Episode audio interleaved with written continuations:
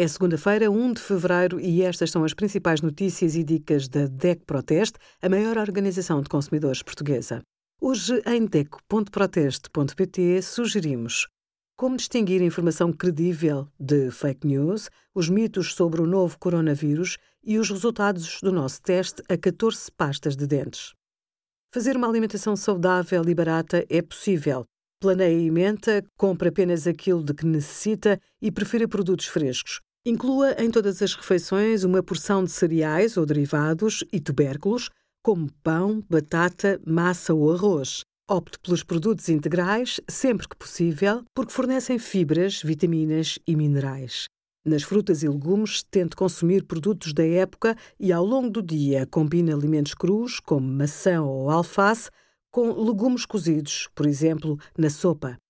No nosso site, veja os menus que preparamos para si, com um custo médio de apenas 1 euro por refeição.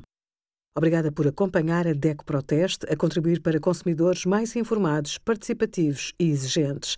Visite o nosso site em deco.proteste.pt.